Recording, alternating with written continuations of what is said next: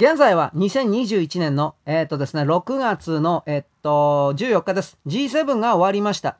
えー、でですね、あのー、共同声明の中に、思いっきり台湾を盛り込むというふうな、台湾海峡という名称ではありましたが、台湾を盛り込むというふうな、えー、で、西側の各国首脳が集まった流れの中でこういうことが決められたということは、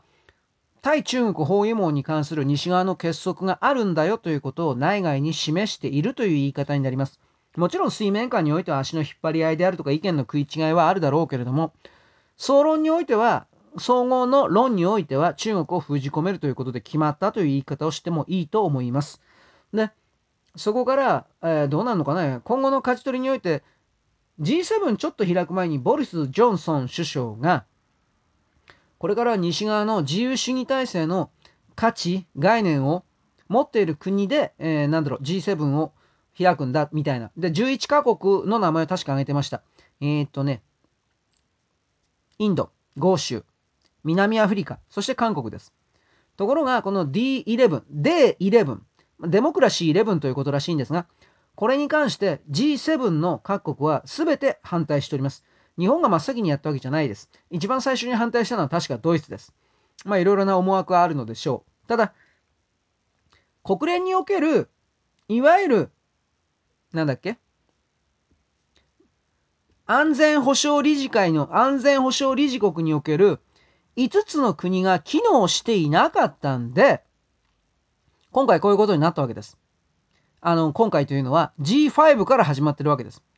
つまりあの、ソ連と中国が言うこと聞かなくなったんで、こいつを外そうぜっていうふうに決まって、そこから G、G5 か。後に G7 になってますが、になったわけです。後でロシアちょろっとだけ入ったけど、抜けちゃったよね。クリミアとかやるからバカだな人たちだなと思うけど。だから、そこから考えたときに、うーん、まあ、韓国は中国のスパイだよね そこから考えた時に韓国を入れるという選択肢に日本が当たり前のように反対するのは当然ですし、なおかつ国際条約というか国家間条約を無視してるのは韓国だし、サンフランシスコ講和条約も無視して竹島を不法占拠してるでしょ？そうした国家に西側の、うん、なんか基準というか、うん、概念というか約束を守れるんですか？となった時に、守れてないでしょ？守れてないよね。だから、そういうことで、まあ、すべての国がですね、これ反対するのは当たり前です。ただ、南アフリカとオーストラリアに関しては、プラスアルファで入っていく可能性、そして、後に中国を超えて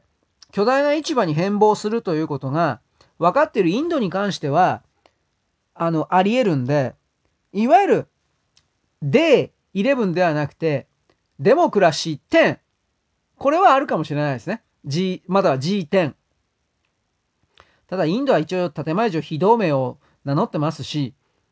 言うほど内部がそれだけ、それほど民主化されてるかというと、まあまだやっぱり相当遅れてるとこあるし、あれ、彼らはあのカースト制度を完全なきものにしない限りにおいては、その西側の中に100%踏み込むことはできないでしょ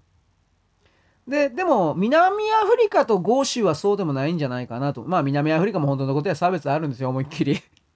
黒人同士の中における差別と白人に対する逆差別が今でもありますから、難しい。いや、そんなこと言ったら、ゴーシュの中におけるアボリジニーと、アボリジニーですか？先住民族たちに対する冷たい目線であるとか差別的なものがないかってあるしね、あの人類の歴史の中で人間の中で差別がないような国だとか人、人種は存在しないので、